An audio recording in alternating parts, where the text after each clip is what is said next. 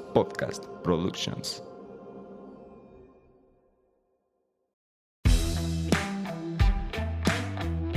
Hola, ¿qué tal? Bienvenidos a un capítulo más de Vico Podcast, un espacio donde emprendedores y profesionistas de la construcción se juntan para compartir sus experiencias y conocimientos. Soy el arquitecto Octavio Bueno. Soy la arquitecta Eva Huerta. Bienvenidos. Antes de comenzar, no olvides seguirnos en nuestras redes sociales. Nos encuentras en Instagram como arroba bico-business-construction, en Facebook como Bico Business Construction y si nos escuchas en Spotify, no olvides seguirnos para estar al pendiente de nuevos episodios. Y de paso, regálanos tu calificación. Comenzamos. Ok, interiorismo endémico es el tema del día de hoy. Arquitecta, ¿cómo estás? Hola, Arqui, muy bien súper contenta porque ya saben, cada que viene una mujer yo me emociono. no me gustan las niñas, ¿eh? Ni nada, sino que me inspira, me inspira muchísimo. Voy a leer un poquito de nuestra invitada, Sara Campos. Gracias por estar aquí. Gracias a ustedes. Nace en la ciudad de Morelia, Michoacán. Sara Campos estudió la licenciatura en diseño de interiores y ambientación por la Universidad Vasco de Quiroga. Por favor, patrocinen, Cuenta Cuenta con dos diplomados, uno en, diseño y escenografía, iluminación, vestuario por la Universidad de Madrid y otro en diseño y construcción sustentable en la Universidad Iberoamericana de México. Me llama mucho la atención. Cuéntanos, primero, ¿quién es Sara? Sara es una mujer muy apasionada, muy, muy apasionada del diseño en general. Mm, me encanta la moda, eh, la música, todo lo que tenga que ver con cosas bonitas, ¿no? Con lo estéticamente visual bonito, eso es lo que más me apasionan. Eh, muy trabajadora, me encanta trabajar. Mis amigos no me dejarán mentir, pero pues sí, disfruto mucho la, ser productiva, ¿no? Eh, pues también me encanta la música. Es algo que me inspira muchísimo. De hecho, desde que me levanto hasta que casi, casi me duermo, estoy escuchando música. Eh, entonces, pues sí, es, es lo que me acompaña, ¿no? Durante el día. Y me inspira, me, me, me alimenta, ¿no? El alma, como yo digo. Y pues lo mismo con la moda, ¿no? También es algo que, que va muy de la mano conmigo y que disfruto también mucho hacerlo. Y pues bueno, últimamente el interiorismo, ¿no? Es la carrera que decidí, porque justamente pues es eh, vivir entre elegir cosas bonitas, ¿no? Entonces eso pues también es algo que por lo que me llamó la atención, ¿no? Desde chica pues me encantaba decorar mi cuarto, quitar, poner y de todo. Entonces, pues sí, e, esa es Sara, ¿no? Una apasionada por el diseño y por todo esto. Ok, pues bueno, vamos a hablar del, del, del tema del interiorismo endémico. Endémico, pues es una palabra que se adapta a lo que se tiene que adaptar. ¿Cómo lo, cómo lo, lo describes tú dentro de tu estilo? Pues eh, lo endémico dentro de lo que yo hago, la verdad es que es un punto básico, ¿no? En, en el diseño para mí. Eh, porque primero que nada es muy importante ver dónde está localizado el proyecto, ¿no? Y a partir de eso, pues me pongo a investigar o a ver en el entorno qué es lo que hay, qué materiales son los que predominan, ¿no? Eh, para mí es importante también, pues porque sé que cuando voy a utilizar un material endémico de la región, se va a adaptar perfectamente. O sea, no voy a tener ningún problema a la larga, ¿no? De que el cliente me llame y me diga, Sara, ya se marchitó, sabes que ya le salió tal o cual. Y, y es lo que yo busco, ¿no? Que sea también, pues, un espacio que se mimetice con el entorno, pero que al mismo tiempo, pues, destaque, ¿no? Entonces es parte, por eso lo endémico, o sea, que se vea parte de, pero que al mismo tiempo, pues tenga su, su lugar cada cosa. Pero en, en, este aspecto, por ejemplo, si estamos hablando de regiones, antes de empezar hablamos de, de, de playa, ¿no? Situaciones de playa. Sabemos qué hay en cada una de estas zonas, pero, por ejemplo, ¿qué pasa en lo endémico cuando es, por ejemplo, interiorismo en ciudad? Sí, pues igual en ciudad eh, trato de ver mucho el entorno, o sea, porque la ciudad también tiene muchas variantes, ¿no? Tenemos... Muchos matices. Exacto, o sea, está la parte mucho más residencial, la parte más comercial, e incluso, eh, pues, oficinas, ¿no? Entonces, para mí eso es también lo endémico, ¿no? El entorno del lugar. O sea, es también así, ahí lo traduzco así en la ciudad, ¿no? Que a lo mejor incluso también en ciudades, pues no podemos usar siempre los mismos materiales porque pues depende mucho del clima y tal. Entonces es lo que rige mucho lo endémico para mí. O sea, el clima, el entorno, todo esto. ¿Cuáles serían los materiales endémicos de Morelia? De Morelia, pues bastantes. Cuéntanos. algunos. Eh, la cantera, ¿no? Es así como el rector de, de lo endémico en, en Morelia. Em, también, pues tiene muchas plantas, ¿no? Muchos árboles que son de aquí, eh, que se dan perfectamente, que de hecho son muchos, o sea, porque Morelia tiene pues un clima súper agradable, súper noble, en el que cualquiera se puede adaptar. Eh, también, pues, de endémico de Morelia, pues tenemos muchas este, fibras, ¿no? Como también se puede, no, no precisamente en Morelia, pero de Michoacán, pues está la chuspata, con la que a mí me gusta muchísimo trabajar, que es eh, parte del lago de Pátzcuaro, ¿Cuál ¿no? la Ahí crece. Es una palma. Seguramente si vas a Sinsunzan, Ujú. vas a ver que está lleno de cestos, de... Ah, ya. ok. No sabía cositas. cómo se llamaba. Ajá, es la chuspata. La palma chuspata. Exactamente. Sí. Sí, que ahora ya también eh, eh, me he dado cuenta que en otras regiones también se da, pero le llaman tule. Mm. Entonces, pues creo que es la misma. Simplemente cada, en cada, Cada zona, región. pues le ponen el nombre, ¿no? Eh, también tenemos la manta, mucho, el algodón. O sea, por ejemplo, ahorita que está Fábrica San Pedro en Uruapan muy en auge, ¿no? Que está haciendo eh, muchas exposiciones y tal. Eh, esa era una antigua fábrica de, de algodón, ¿no? De manta, de textiles. Entonces, pues también puede ser un material endémico, ¿no? A lo mejor aquí de Morelia como tal, pues lo más, es lo que Ujú. conocemos, ¿no? La cantera rosa, pero Ujú, pues a sus alrededores hay muchísimo que también podría ser endémico, ¿no? Y, de, y me puedo ir súper de liso, o sea, también está el cobre, ¿no? Que también es muy utilizado. Están las piñas vidriadas que también han sido pues un icono, ¿no? Ahora ya a nivel nacional. Eh, han ganado premios y tal. O sea, la verdad es que Michoacán en sí es un estado muy, muy rico en todo esto, ¿no? Y, y pues a mí me encanta siempre trabajar con artesanos. Es algo que me hace muy feliz porque aprendo bastante de ellos. Entonces, pues también eso es endémico, ¿no? La artesanía de cada lugar. Para los que no eh, han trabajado o no conocían un poquito de esta palabra, a la primera vez que yo la escuché, la verdad sí era como endémico. Y empecé, la verdad yo lo asociaba con la historia. Entonces, pero creo que trae mucha historia, ¿no? Porque al final el- los materiales y adaptarlos a ya es una historia. Sí, claro. O sea, ya, transfo- ya transformar un material ya cuenta una historia. Desde el lugar en el que está. Y ahí viene la, la siguiente pregunta que me gustaría que. ¿Cómo transmites a través de los materiales las sensaciones? Porque los interioristas, pues esa es su fortaleza, ¿no? O sea, transmitir emociones a través de materiales. ¿Cómo crees que tú lo logras? Pues lo logro a partir de, de la calidez, ¿no? Para mí es muy importante o una pieza clave eh, crear ambientes cálidos, en donde la gente pues se sienta ahí cómoda, no se quiera ir y tal. Eh, entonces, a través de los materiales, pues damos completamente todas las, las sensaciones, ¿no? Por ejemplo, a mí me gusta por eso usar mucho este tipo de materiales como eh, fibras naturales, ¿no? Como esta que les platicaba Chuspata y muchas más el lino, este, pues algo muy suave a la vista, ¿no? Que tú entres y digas, wow, se ve súper cálido. O sea, yo aquí me quiero quedar que te dé una sensación de tranquilidad, de paz, ¿no? O sea, siempre todo lo que venga de algo natural nos va a provocar este sentimiento, ¿no? De reconectar con nuestras raíces, ¿no? Venimos Sí, de la tierra. claro, sí, sí, sí.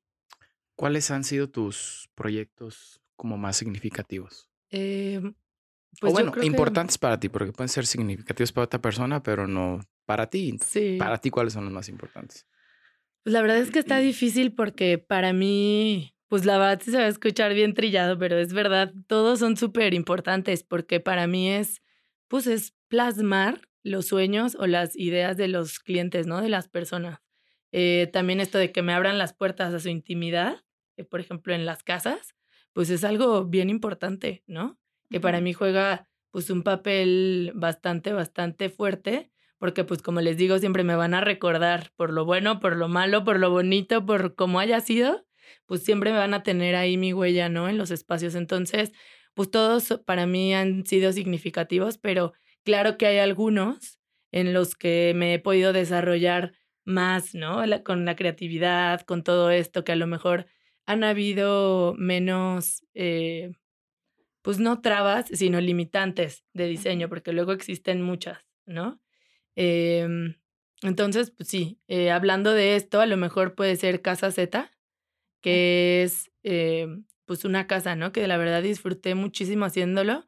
Aparte, pues por el lugar, ¿no? Por el entorno que ya por sí mismo era impresionante, increíble. Cuéntanos de ella, porque no tenemos el gusto de conocerla en persona. Sí, está muy padre.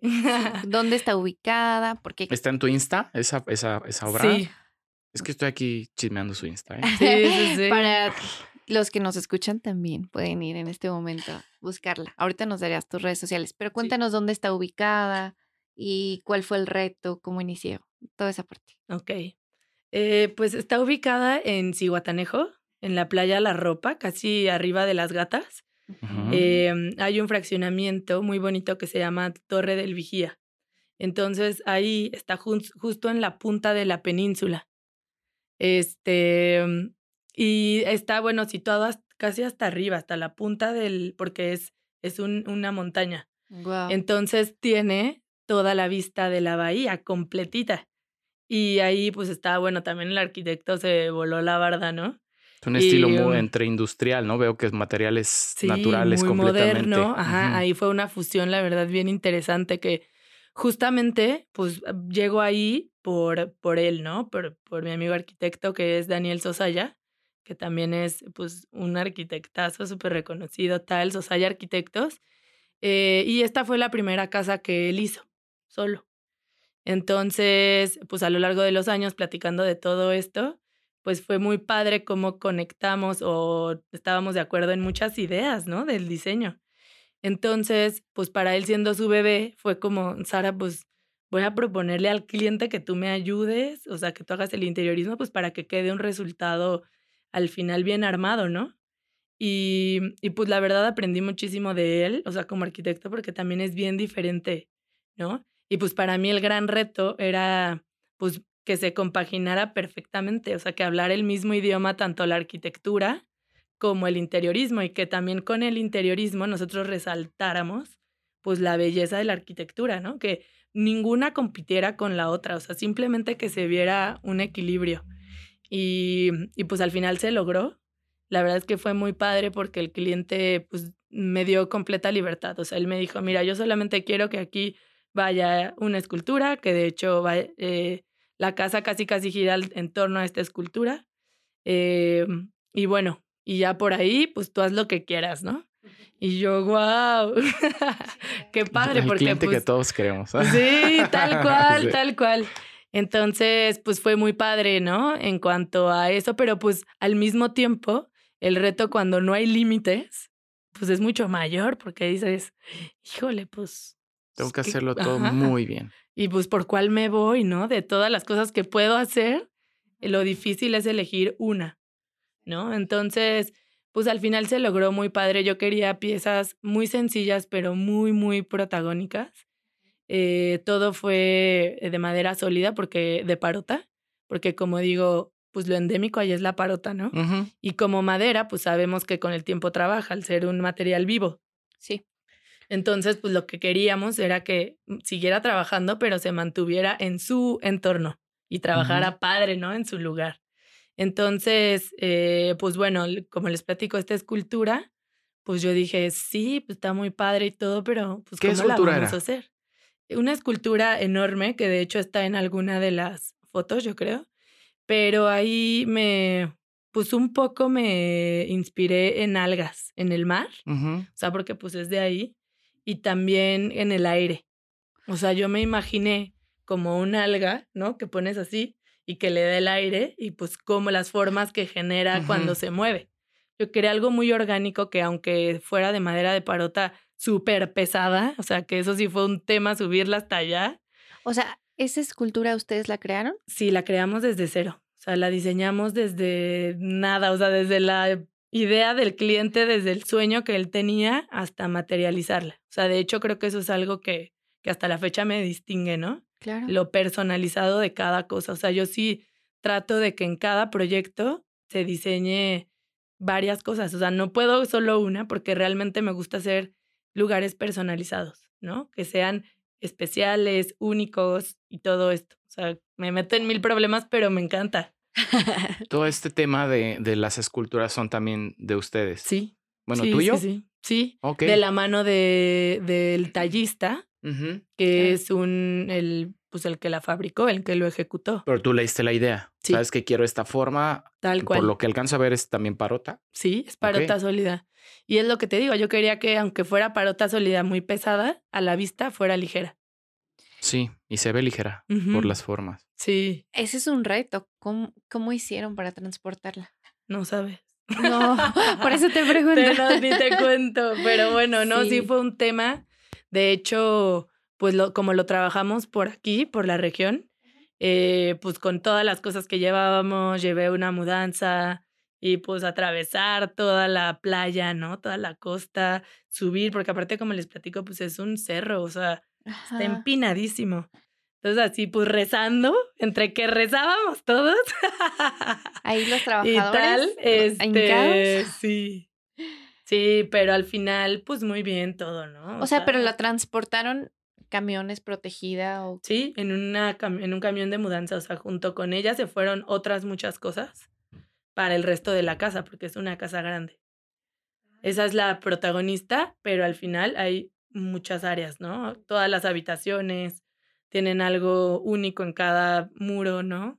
Decorativo, incluso los blancos, o sea, las colchas, todo, lo compré lino, elegí los colores, diseñé hasta eso, o sea, con mi costurera y Ya tal. encontré la casa, está padrísima, ¿eh? Sí, sí, de hecho ha salido en muchísimas está muy padre, está revistas, muy padre. eh, la han publicado. Ay, qué padre. Sí, Pues bueno, tendremos que ir a conocerla. sí. Afuera. No, creo que sí la rentan. Ah, súper bien. Pero- De hecho, la estoy viendo en Airbnb. Ah, ya que el comercial de este episodio es para esa casa, de hecho. No, Nos Sí. pagaron el episodio de hoy. No, Sara, cuéntanos, ok, eh, ese es uno de tus mayores retos. Eh, ¿Hace cuántos años que estás en el mercado, por decirlo de una manera de mercadología? Eh, pues mira, realmente empecé hace mucho tiempo, o sea, como les digo, siempre me ha encantado trabajar, pero así como tal, pues yo creo que hace unos ocho años o un poquito más, nueve, o sea, bien chavilla. este, pues empecé, o sea, a trabajar, a hacer, de hecho, desde antes de la carrera, pues empecé a ayudarle a una amiga, ¿no? Que, es, que era arquitecta, pues por saber, porque yo decía, pues no quiero salir de la carrera y no saber nada, porque como tú bien lo dijiste, no nos enseñan mucho, ¿no? En lo teórico, escuela. lo teórico. Sí. Estamos en público. Sí, sí, ah, perdón. No, no, no. No, sí, en, en Lovac sí, en Lovac sí. Ay, va. La michoacana, súper. Pues sí. Pero bueno, el chiste es que de ahí y ya después eh, ella tuvo otras cosas y me dejó a mí con eso y fue cuando yo salí al mercado Ajá. sola, ¿no? Eh, duré mucho tiempo yo sola, trabajando, pues haciendo las cosas por mi cuenta, todo. Obviamente ya con un equipo de trabajo, ¿no? Con proveedores y tal, pero en cuestiones de diseño, pues era únicamente yo. Ajá. Y conforme el paso de los años, pues me di cuenta que ya no podía, ¿no? Porque pues cada vez me caían otros y otros y otros y ya no podía más. Entonces empecé a buscar ayuda. Entonces yo creo que desde que ya se consolidó como tal, eh, pues sí pueden ser eh, unos ocho años más o menos. Y en es- esta parte del negocio, o sea, porque es un reto, un reto en el que nosotros, eh, nuestra forma de crear y que queremos hacerlo todo perfecto, pues entra también el emprendedor, negociador, proveedores y es un reto porque esa parte sí creo que no nos la enseñan en la escuela, la teoría sí, pero la parte de ser un emprendedor no. O Sí, sea, no. la parte de llevarlo a un negocio no, nos forman para ser teóricos y no a todos nos gusta la vida docente. Nos gusta la tierrita y andar ahí con botas y demás. Esa parte, ¿cómo la llevaste? O sea, ¿cómo fue ese proceso de, ok, ahora tengo que pagar impuestos, el SAT? el SAT. No, qué No, no, pero más bien de la parte de, de ser ya tú quien ibas a liderar ese equipo. ¿Cómo fue ese proceso también? Pues fue un proceso, eh, ¿qué te diré? O sea, como que fue muy orgánico, Ajá. la verdad, porque pues empecé así, ¿no? Pidiéndole consejos a mi papá, a mi hermano, a amigas, ¿no? Arquitecta, a mi amiga arquitecta, que la verdad ella me dio muchas bases, porque gracias a que estuve ahí con ella, pues yo veía cómo lo manejaba, cómo lo trabajaba y tal. Simplemente el tema de presupuestos y tal, no del SAT ni nada de eso. Ajá. Pero bueno, ya empiezo, ¿no? A tener otro tipo de clientes, tal, con otras necesidades fiscales, porque pues en un tiempo pues también le pedía así ayuda, ¿no? De que no, todavía no me quiero dar de alta, ayúdenme a tal y tal. Ajá. Entonces así, hasta que hubo un momento en el que dije, bueno, ya no, no tengo de otra, ¿no? Hasta me conviene formar parte del círculo, del sistema, digo, aunque no sea lo que más me guste, pues hay que hacerlo, ¿no? Entonces, pues sí, o sea, así, eh, pues asesorándome, ¿no? Ajá. Muchísimo con, con gente que sabe de eso y tal. Y fue que lo pude, lo pude ir haciendo, pues también ya eh, incorporando a un contador, ¿no? Que igual me ayudara, porque como les digo, pues yo soy diseñadora, o sea, yo no soy ni administradora, ni contadora, ni nada de eso. Para formar Eh, ese pero esos sí. equipos de trabajo, ese es el reto. Sí, tal cual. Y justo, pues es lo que pienso, ¿no? Que no hay como un equipo multidisciplinario. O sea, es la mejor forma de hacer las cosas porque luego uno quiere abarcar mucho y pues no se puede.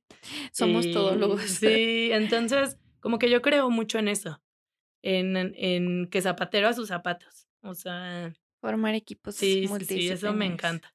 Está, esa es una parte súper interesante. Sara, ahorita que platicábamos todo el tema de, de que habías hecho equipo con, con un, con un arquitecto para este proyecto del, del que estábamos hablando, ¿en qué momento tienes que... Esta, esta pregunta ya la habíamos hecho en otro capítulo, pero siempre es bueno volvérsela a preguntar a otra persona.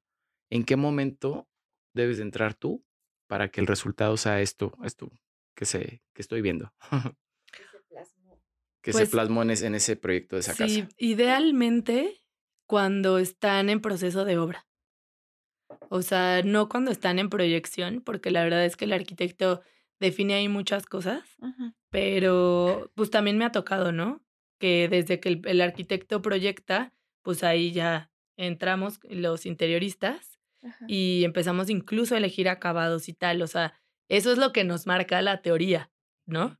Que la, el interiorismo se genera en conjunto con el arquitecto. Pero eh, yo entiendo que el arquitecto, pues para cerrar su proyecto por completo, pues ya también propone todos los acabados, ¿no? Entonces ahí es donde, donde ya entramos, o sea, nosotros después. Ya cuando él ya hizo todo su proyecto, ya está en el proceso de obra, entonces nosotros ya empezamos. O sea, un algo más armado, o sea, un poquito antes de terminar obra gris, algo así, por si hay ciertas cosas, ¿no? Ciertas piezas, como por ejemplo esculturas o así, busque la, la iluminación, vaya dirigida a estas piezas. Eh, o se le haga nichos, o no sé, lo que sea que se tenga que hacer, pero ese es el momento ideal, ¿no? Y por ejemplo, mm, bueno, en, en la experiencia, al menos digo, hablo, hablo por mí. A mí sí me gustaría que yo, por ejemplo, entregar como el lienzo, que sería el proyecto, a un interiorista, porque nosotros siempre damos como una base. Y, y creo que a veces no es como el proceso correcto de, "Ay, hoy voy a ir a elegir pisos. Y ahí vas a las tiendas y "Eh, este sí, este no. O sea, como decir, mira, este es el proyecto, este, diseñadora o interiorista, como, como sea el caso, vístelo. Ujú. ¿Por qué? Porque ya, ya le estás dando, es como decirle a la ingeniera estructurista, mira, aquí está mi proyecto, calcúlalo. Tal cual. Sí, tal cual. O este, o al ingeniero de instalaciones, pues hazme la instalación hidráulica, sanitaria, eléctrica, porque si no, todo lo empezamos a hacer a criterio. Sí. Y, y creo, y lo platicábamos también hace ya algunos, algunos episodios, que todavía los arquitectos no tenemos como esa cultura de decir, mira, aquí está, vístelo. Sí. ¿Por qué? Porque va a ser un mejor trabajo que el que yo voy a proponer. Lo más seguro. ¿Por qué? Porque están estudiados, estudiadas para dar un, un resultado enfocado a- a- al interiorismo. Y nosotros, digo, nosotros muchas veces lo hacemos así, ¿no, Arqui? Sí. Oye, pues ya ocupamos pisos. Ah, bueno, pues vamos a la tienda de pisos y, oye, ¿cómo ves este? Y realmente no se resuelve nada.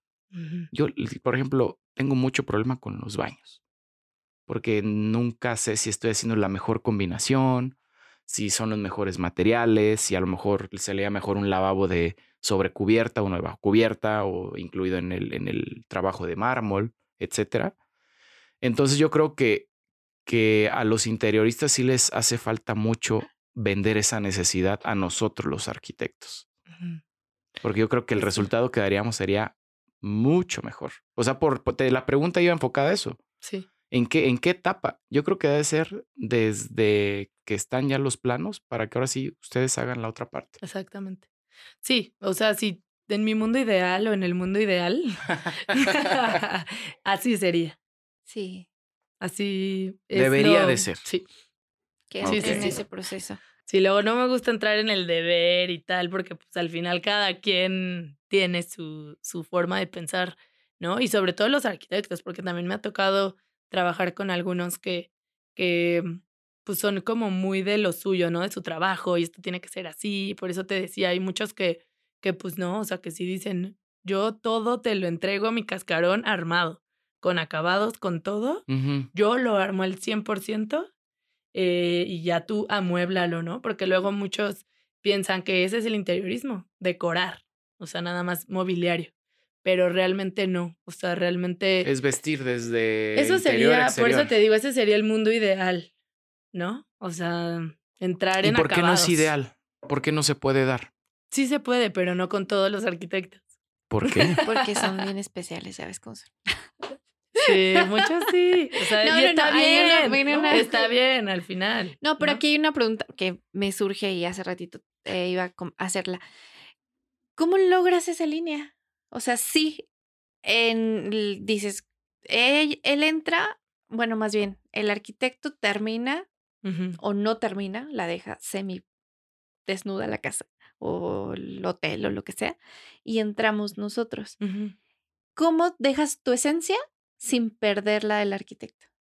Justo es lo que te digo. Ahí es donde pues entramos a entendernos, ¿no? A platicar, a decir, pues Sí, al necesita final. tener la apertura del arquitecto para Sí, que, claro. para Sí. compartir, decir, ok, yo diseñé la casa, pero se ve bonita por el trabajo de ella. Sí, Sí. vienen los egos Sí. Tal cual. No quise Ay, mencionar esa palabra, pónganse pero. las pilas porque eso es, eso es complicado.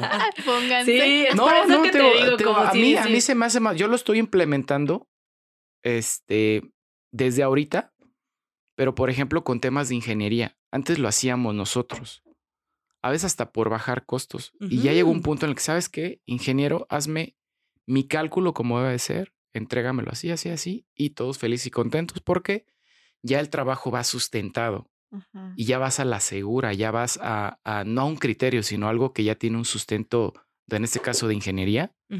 Entonces creo que es lo mismo con, con, con el tema de interiores. Y por ejemplo, yo lo, la- veía que, que te íbamos a entrevistar.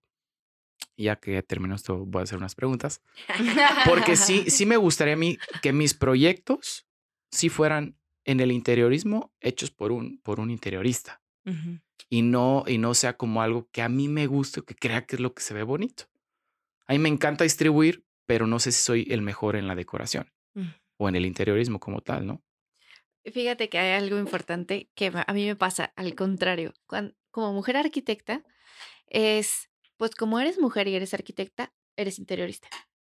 Uh, pedrada para muchas, ¿eh? Escuchen. O sea, la verdad, o sea, sí, y me ha pasado, a ver si no me escuchan los que me llevan luego las redes. Pero exacto, o sea, me, ve- me visten mis redes como con esta parte también del interiorismo. No es que no me guste, o sea, me gusta, pero me gusta verlo y que alguien más también lo haga.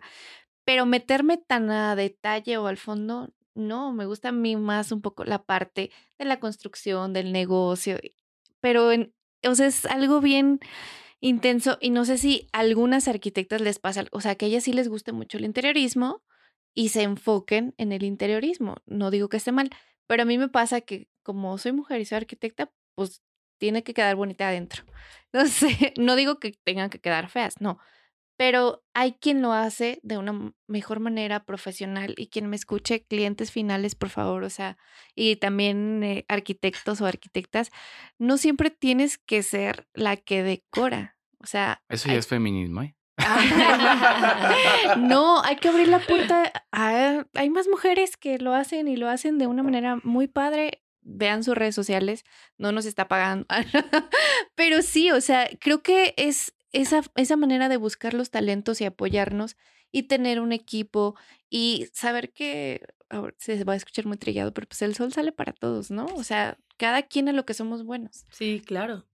Sí, y es justo a lo que me refería con zapatero a sus zapatos. Sí, exacto. O sea, por ejemplo, si a mí me llega un cliente y me dice, construyeme, pues a lo mejor no le digo que no, pero le digo, no lo hago yo, pero puedo incorporar a un arquitecto a que lo haga o te recomiendo a tal persona o lo que sea, ¿no? Porque entiendo perfectamente cuáles son mis alcances y, y, lo que me gusta, ¿no? También lo que, a lo que nos dedicamos, la verdad. Y cuando estamos haciendo lo que nos gusta, hay un mejor resultado, siempre. Entonces, siempre, siempre.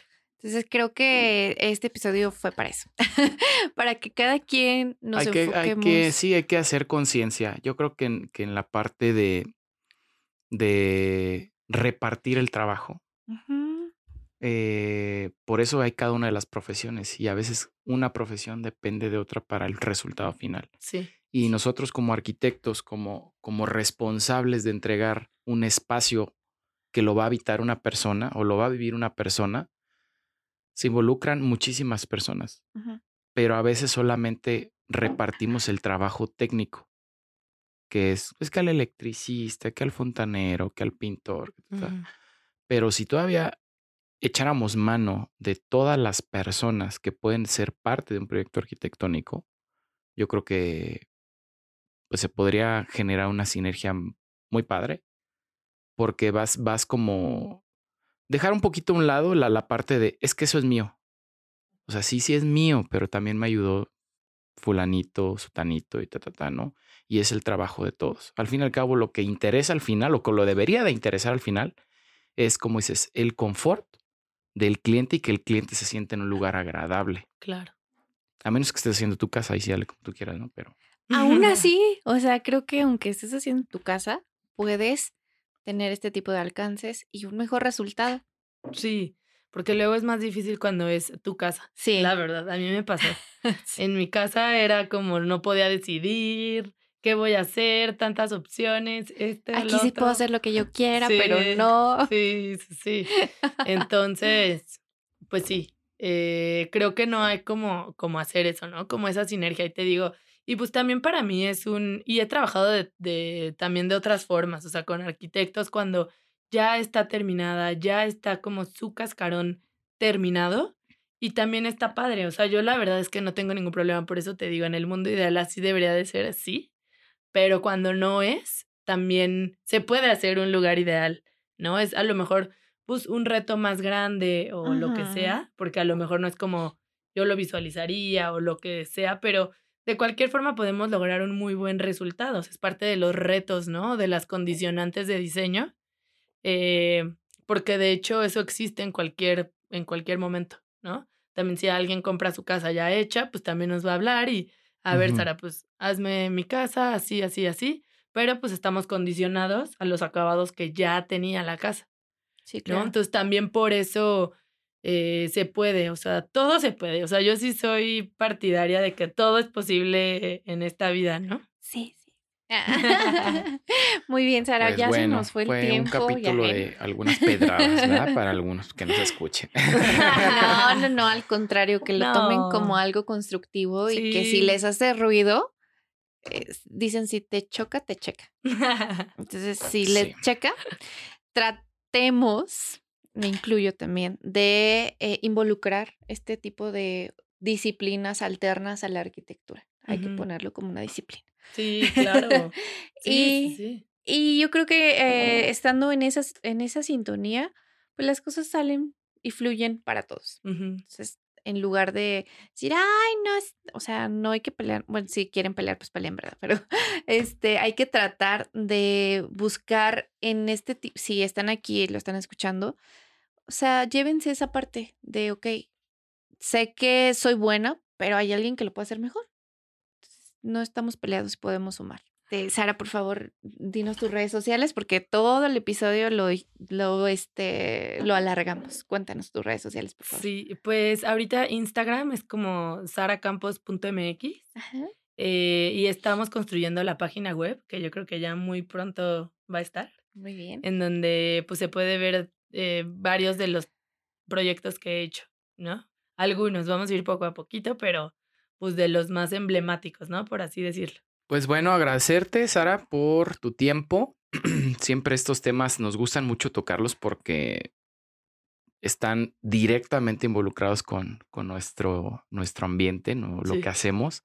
Sí, sí. Y, y siempre nos, nos, gusta mucho este, escuchar la otra parte, como, como lo que decimos ahorita, que a veces nos resistimos un poquito a, a, a querer saber y pensar que lo podemos hacer. Entonces, gracias por tu tiempo y bueno, ahí me, me gustó mucho todo el tema que platicamos muchas gracias, Sara, por tu tiempo, por eh, darte el espacio y como les decimos, este es su lugar. Cuando quieran regresar, tienen las puertas abiertas.